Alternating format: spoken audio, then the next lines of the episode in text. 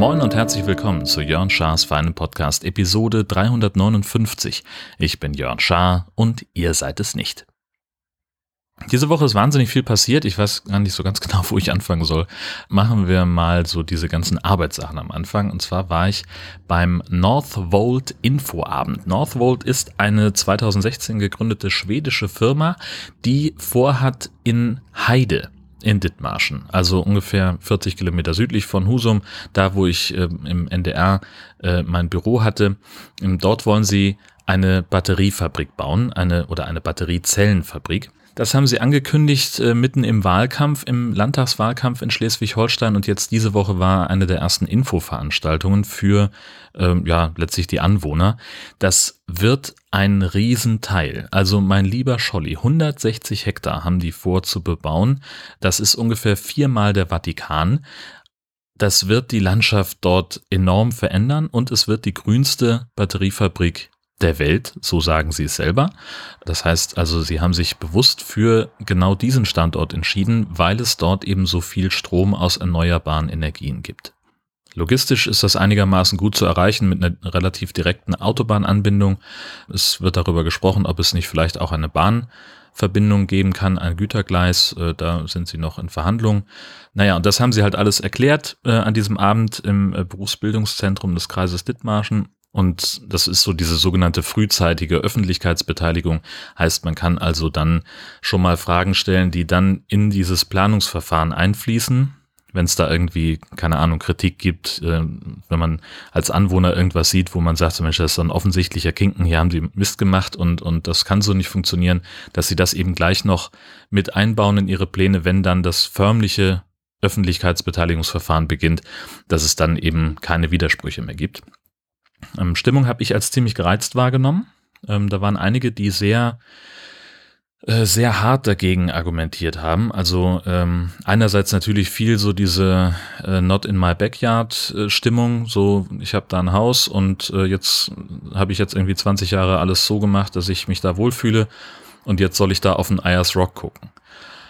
Wo ich so gedacht habe, okay, Ayers Rock 350 Meter hoch, Batteriefabrik 25, schwieriger Vergleich. Und also da waren halt wirklich Leute dabei, die, die sehr heftige Aussagen gemacht haben, ähm, die ich in meinem Beitrag über die Veranstaltung so auch nicht wiedergegeben habe. Also ging es dann zum Teil auch ganz profan gegen E-Mobilität, also im Sinne von, das bringt alles nichts, es äh, ist alles nicht so effizient wie Verbrennermotoren, deswegen braucht man die Fabrik insgesamt gar nicht ne, also einerseits sehr, eben sehr viel ähm, dagegen argumentiert und sehr hart dagegen argumentiert. Andererseits gibt es eben auch Leute, die sehr dafür sind, die sagen, das ist eine Riesenchance, 3000 Arbeitsplätze in einer Region, wo es eher strukturschwach zugeht, kann nicht falsch sein. Aber andererseits ist es, glaube ich, auch, und das ist meine These, ist es so, dass Veränderung für manche immer automatisch schlecht ist und dass Veränderung immer automatisch abgewendet werden muss. Und das war, ist für mich sehr deutlich geworden bei einigen, die da mit argumentiert haben, die zum Teil auch so irrationale Positionen eingenommen haben, dass ich mich dafür entschieden habe, das gar nicht groß in meinem Beitrag zu thematisieren. Äh, ja, ihr könnt euch den ja mal anhören. Ich habe den in den Show Notes verlinkt. Dann hatte ich noch einen Termin in Kiel. Es ist am Mittwoch der Koalitionsvertrag vorgestellt worden. Da gab es eine kleine Pressekonferenz und äh, der lag dann also schon mal zum Mitnehmen aus und ich habe darüber berichtet. Ähm, ja, letztlich Deckel drauf machen auf diese ganze Berichterstattung zur Landtagswahl, die ich gemacht habe. Das war jetzt dann auch nicht weiter spannend, ehrlich gesagt, nicht weiter aufregend. Aber es, es hatte mir dann äh, die Gelegenheit gegeben für meinen diesjährigen ähm, Kieler Woche äh, Besuch. Ähm, wir sind ja eigentlich sind meine Frau und ich äh, große Kieler Woche-Fans. Als wir noch in Kiel gewohnt haben, war das eine sehr schöne Tradition bei uns, dass wir gesagt haben, zur Kieler Woche kochen wir nicht, da essen wir nur auswärts und das haben wir immer sehr genossen, dass wir halt auch einfach nur so ungefähr fünf bis sieben Gehminuten von der von einem der größten Volksfeste Europas äh, weg wohnten. Das war schon ganz schön. Jetzt ist es ja nun dieses Jahr so, das erste Mal, dass Kieler Woche wieder im gewohnten Rahmen stattfindet, trotz Pandemie. Und ähm, ja, deswegen haben wir eigentlich, ohne dass wir uns da jetzt groß abgesprochen hätten, äh, haben wir schon gesagt, so wir fahren da gar nicht groß hin.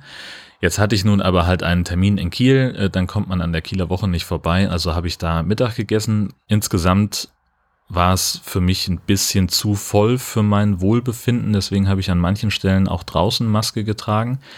Internationaler Markt immer unser Standardanlaufpunkt, wenn es ums Thema Essen geht, weil man da so eine große Auswahl hat und das sind halt nicht irgendwie fünf Wurstbuden nebeneinander, sondern es ist halt ein bisschen vielfältiger. Da waren weniger Stände als sonst und es war auch gefühlt weniger international. Also sonst war das Personal an den Ständen häufig aus dem jeweiligen Land. Da würde ich gefühlt sagen, war das in diesem Jahr deutlich weniger. Also ich hatte es leichter, mich mit den Leuten hinter der Theke zu verständigen, was erstmal grundsätzlich gut ist, was aber irgendwie auch nicht so richtig sich anfühlt. Also irgendwie mit Händen und Füßen äh, dem Menschen am äh, Finnlandstand klarzumachen, wie viele Lapplandwaffeln ich denn nur haben will und dass er bitte keinen Zimt äh, noch extra mit drauf tun soll. Ähm, das gehört irgendwie immer so ein bisschen mit dazu und das muss ich jetzt nicht, weil da halt irgendwie ein Student stand, der offensichtlich äh, ja, sehr gut Deutsch spricht. Also zumindest habe ich da keinen, keinen norwegischen Akzent rausgehört. Das ist das eine. Da muss man natürlich Kieler Woche auch immer so ein bisschen gucken, äh, was man oder wo man hingeht zum Essen. Es ist halt einfach teuer, weil über die Imbissstände das Bühnenprogramm mitfinanziert wird, in vielen Ecken jedenfalls. Und ähm, gerade auf dem internationalen Markt gibt's halt auch einfach Sachen, wo du sagst, okay, das ist wirklich lächerlich. Ich habe also zum Beispiel die Lapplandwaffel kostet inzwischen sechs Euro. Ich habe dann noch so eine Schale ungarisches Kesselgulasch äh, gegessen für acht Euro. Das war alles super und das hat alles lecker geschmeckt, aber es ist halt auch von der Portion nicht so richtig was zum Sattwerden. Deswegen habe ich mir dann später noch Cevapcici im Fladenbrot geholt. Das war jetzt auch nicht die geilste Entscheidung.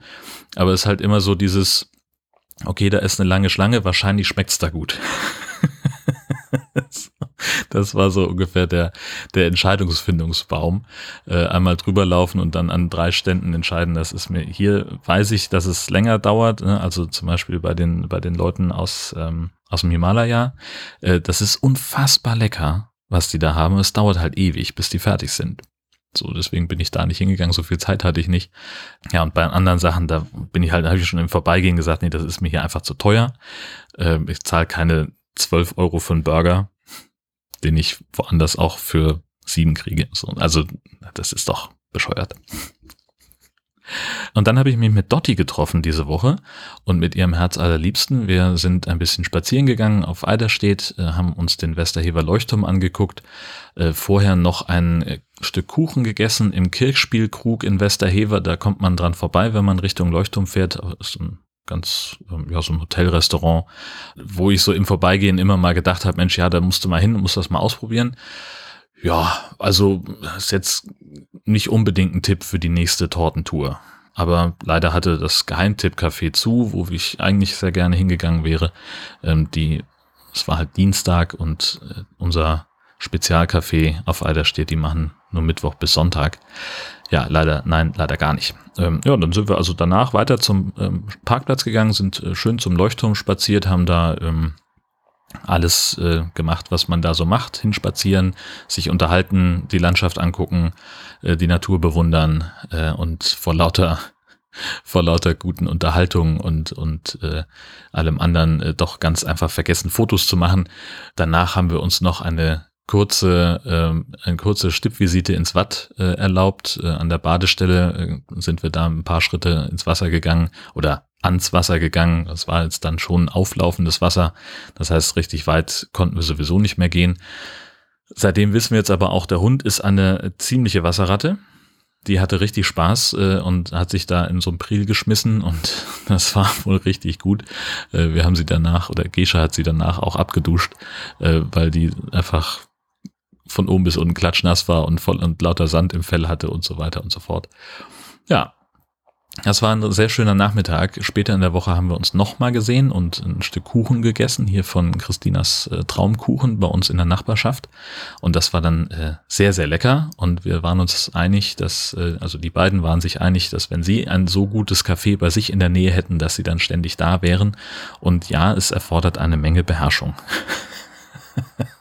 da nicht immer hinzugehen.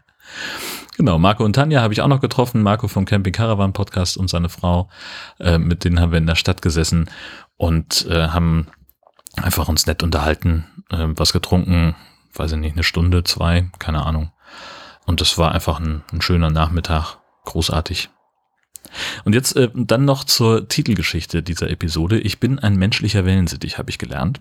Ähm, ich habe ja immer so dieses Problem im Sommer, ich habe das irgendwann auch schon mal so beiläufig vertwittert, dass immer so, also im Sommerhalbjahr ich gerne so gegen halb fünf ungefähr wach werde, weil es im Schlafzimmer einfach zu hell wird. Beziehungsweise wir haben einen Verdunklungsvorhang an dem einen Fenster und ein Verdunklungsrollo an dem anderen, aber dieses Rollo, das hat so einen zwei Zentimeter Spalt zwischen Wand und, und Rollo. Und das reicht dummerweise aus. Da kommt äh, so ein Sonnenstrahl durch äh, morgens der mich dann doch häufig trifft. Und es, ich weiß, morgens um halb fünf ist die Sonne noch nicht aufgegangen, aber es ist dann hell genug ähm, durch diesen Spalt, dass ich wach werde. Und deswegen habe ich mir eine Schlafbrille gekauft. Ja, ich sehe jetzt aus wie Puck die Stubenfliege, wenn ich ins Bett gehe. ist halt einfach ein, äh, also super fancy, ne? Irgendwie so ein vom Format her ungefähr wie eine Taucherbrille und dann halt so, äh, so Wulste, die ähm, die Augen umschließen. Also es gibt keinen Druck auf dem eigentlichen Auge. Ich kann auch unter dem, äh, unter dem Ding die Augen aufmachen und blinzeln und habe also da so genug Abstand nach vorne. Und es ist nahezu komplett dunkel unter diesem Ding. Und es sieht unfassbar albern aus. Könnt ihr euch in den Shownotes selber von überzeugen, aber es wirkt. Ich schlafe sehr viel tiefer als sonst und ich schlafe noch schneller ein als sonst. Das finde ich wirklich beeindruckend. Ähm, meine Glanzleistung mit Einschlafen war mal unter drei Minuten und es ist tatsächlich so, im Augenblick, ich lege mich hin, mache einen Podcast an, setze die Maske auf und die nächsten drei Sätze vom Podcast kriege ich schon nicht mehr mit. Wahnsinn. Absoluter Wahnsinn. Der einzige Unterschied zum Wellensittich ist mein Gefieder. Äh, und natürlich, wenn das Fenster auf ist und äh, die Vögel draußen zwitschern, dann bin ich trotzdem um 4.30 Uhr wach. Und dann schlafe ich auch erstmal nicht mehr wieder ein. So, also da, das funktioniert nicht. Da müssen wir uns noch mal was überlegen. Die gefiederten Arschgeigen da draußen die machen mich dann trotzdem noch wach. Jetzt ist dann noch so die Überlegung, ja, ziehe ich mir dann nachts noch einen Gehörschutz an. So, boah, weiß ich nicht. Ich habe auch keinen, ich hatte ja so einen, so einen angepassten Gehörschutz, damit kann ich so ein bisschen schlafen, aber boah, nee. Hm, lassen wir lieber das Fenster zu und lüften morgens durch. Das geht ja auch. Ja, ansonsten haben wir jetzt Euroboxen im Camper. Da haben wir einfach, wir hatten noch so ein paar Fächer äh, im, im Wohnwagen, die wir gerne nutzen würden, wo wir aber im Prinzip nur, nur Kleinkram reintun würden, der dann durcheinander fällt und das ist irgendwie alles unordentlich. Und jetzt haben wir also diese Alutech Euroboxen gekauft, drei Stück erstmal, äh, weil die so super geil stapelbar sind mit diesen Standardgrößen, die die haben, ist fantastisch. Äh, ich liebe sie. Hm, also ich habe schon zwei kleine gekauft für so Technik-Kleinkram, so, was weiß ich, WD-40 und ein bisschen Ducktape und Ersatzbatterien und auch ein paar Leuchtmittel, bla bla bla. Die stehen schon äh, in, in dem einen Fach. Und jetzt haben wir halt nochmal zwei Stück gekauft, äh, eine für unter der Sitzbank und zwei in einem der Schränke. Das Gute an diesen Boxen ist halt, dass die Lebensmittel echt sind. Das heißt, da kann man halt auch mal irgendwie Nudeln, Reis und sonst was reintun. Und wenn die Packung auf ist und umfällt, dann ist das halt nicht schlimm. So, genauso äh, haben wir dann schon überlegt, so für die andere, da ist dann eben, weiß ich nicht, Hundefutter und Leinen und so ein Kram, ähm, die dann da reinkommen. Und das macht mich einfach sehr froh, dass wir da äh, jetzt einfach eine Chance haben, mehr Ordnung zu haben. Die sehen jetzt natürlich nicht besonders hübsch aus, die Dinger, das muss man einfach sagen, aber äh, meine Güte, stört mich ehrlich gesagt nicht. Mir ist das wichtiger, dass ich da Ordnung drin habe und dass das ein bisschen schicker ist alles. Dann habe ich jetzt neulich äh, Instagram aufgemacht. Äh, da habe ich ja diesen natürlich SH-Account, ähm, der genauso verwaist ist wie der, wie der Podcast. Aber manchmal ist mir so wahnsinnig langweilig, dass ich äh, dann auch mal bei Instagram reingucke. Und da ploppte jetzt eine Nutzerbefragung auf mit Fragen rund um Mitbestimmung zu inhaltlichen Regeln. Also etwa sollen Nutzer mitbestimmen, was andere User im gleichen Land posten können oder analog eben auch in einem anderen Land. Und das klingt für mich danach, als würde sich Facebook, Meta, Mark Zuckerberg aus der Verantwortung stehlen wollen für Inhaltsregulierung. Und dafür gibt es ja immer noch als Grundlage in dem jeweiligen Land Gesetze. Das Problem ist nämlich, wenn die Crowd die Nutzerbasis das bestimmt, wer was posten darf und was auf der Plattform erlaubt ist, dann werden ganz schnell Nazi-Inhalte, transphober Scheiß und sonst irgendwelcher Kack legal, weil die Leute, die das gut finden, halt auch sehr stark sich mobilisieren lassen von den Kräften, die das öffentlich haben wollen, was jetzt verboten ist. Ne? Also, was weiß ich, mal extremes Beispiel, Donald Trump, der erzählt irgendwas und dann laufen irgendwie 150.000 Sockenpuppen los und sagen, Zensur, Zensur, warum darf man das nicht sagen? Was weiß ich, das N-Wort oder irgendwas zur jüdischen Weltverschwörung und so weiter und so fort. Und Insta ist sowieso schon kein sicherer Ort, wenn man es nicht aktiv dazu macht und sein Nutzungsverhalten so einschränkt. Wenn jetzt auch noch Meta als Betreiberkonzern die Verantwortung darüber an seine Nutzenden abgibt, dann wird es nicht besser.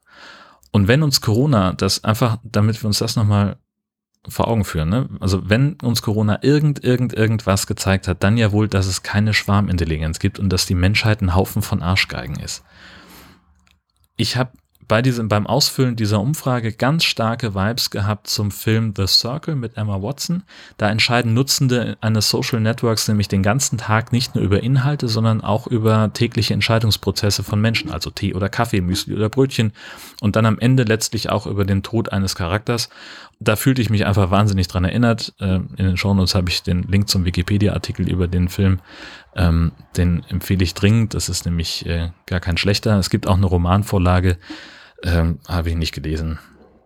Weil ich lieber flimmernde Bilder mag als olle Buchstaben. Na gut. Ich gehe jetzt in die Sommerpause. Das hatte ich schon mal angekündigt. Keine Ausgaben von Jörn Schaas für einen Podcast wegen Urlaub. Das nächste Mal regulär dann wieder am 24.07. mit einem Rückblick.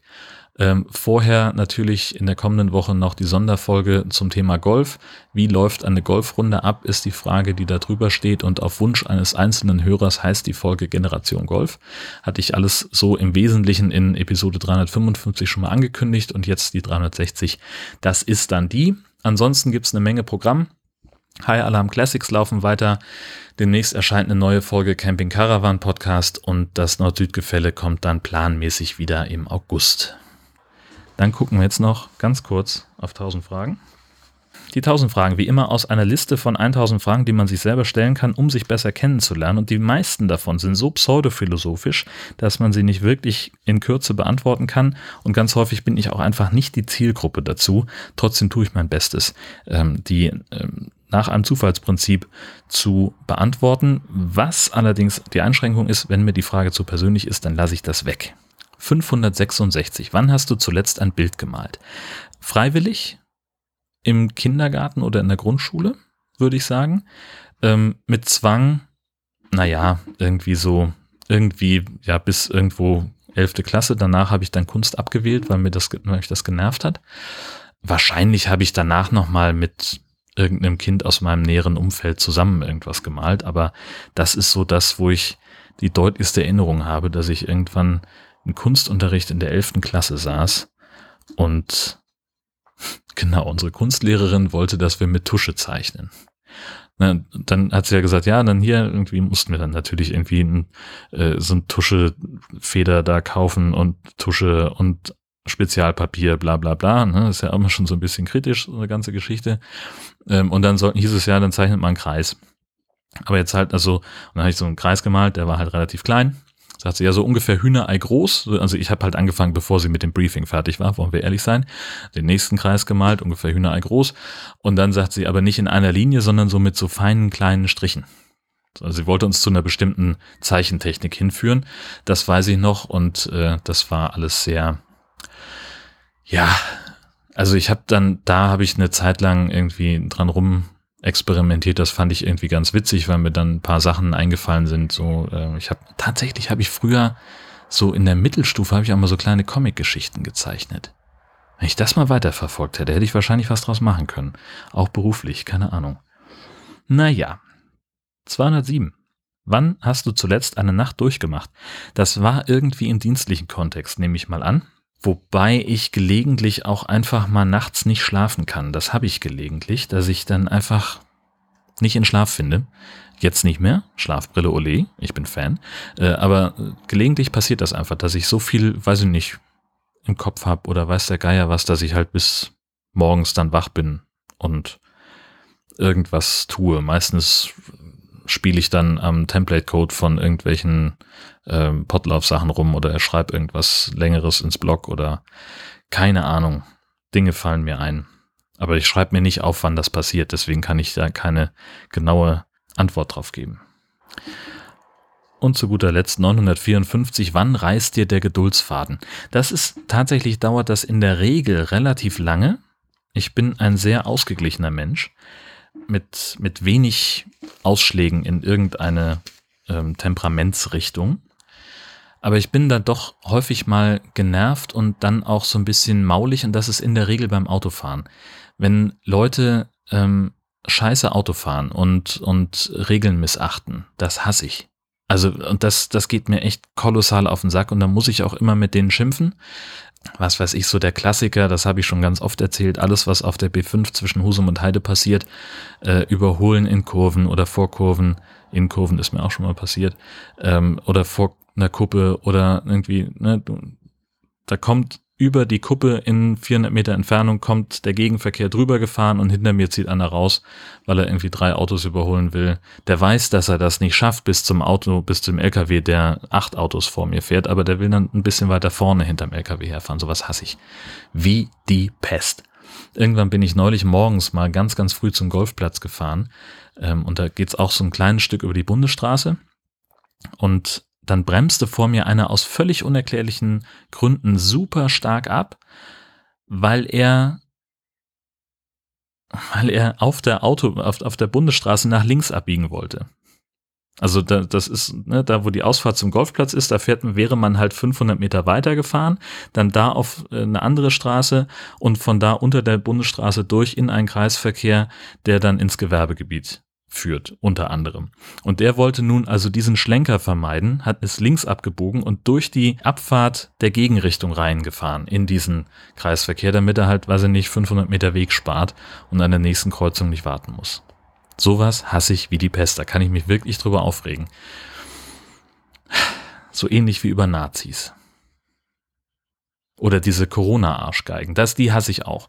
Da werde ich auch, da muss ich hart an mich halten. Wir haben gestern, als wir mit Marco und Tanja im Restaurant saßen, kamen die Arschgeigen wieder an uns vorbeigeschlendert mit ihren, mit ihrem spontanen, ungeplanten Spaziergang, zu dem sie sich seit Monaten in dieser Kack-Telegram-Gruppe verabreden. Also, ne, das ist ja immer so das Argument, man kann das nicht verbieten, weil das keine angemeldete Demonstration ist, sondern weil die sich spontan treffen die treffen sich nicht spontan, die bereiten das vor, die malen Schilder. Die haben, da kommt eine, ich habe neulich, bin, habe ich, der lief vor mir direkt über die Straße. Ähm, und der hat dann, also der hat den Arm voll, voll Demoschildern dabei. Da ist ihm eins runtergefallen. Irgendwas mit Impfung schützt nicht oder weiß der Geier was. Keine Ahnung. Also es ist natürlich alles vorbereitet. Und die liefen nun einmal auf der einen Seite den Platz runter und unten vorbei und bei uns dann wieder hoch und hatten dann so eine Presslufthupe mit dabei und haben dann noch irgendwie rumgehupt. Der Hund ist irgendwie fast durchgedreht. Und also, nee, sowas, solche Leute, die hasse ich. Und warum gehen die noch auf die Straße? Es gibt keine Regeln mehr. Die haben eigentlich, hat denen die Politik jeglichen Gefallen getan. Es gibt für die keinen Grund mehr zu demonstrieren und trotzdem machen sie es und trotzdem gehen die mir auf den Keks. Und das ist ähm, super nervig. Und so gut gelaunt beschließen wir die Episode für diese Woche. ich wünsche euch einen schönen Sommer. Ich wünsche euch auch ganz viel Spaß mit der Generation Golf-Episode nächste Woche. Ich bin gespannt, was ihr dazu sagt. Freue mich auf Feedback und wir hören uns dann in vier Wochen wieder. Tschüss.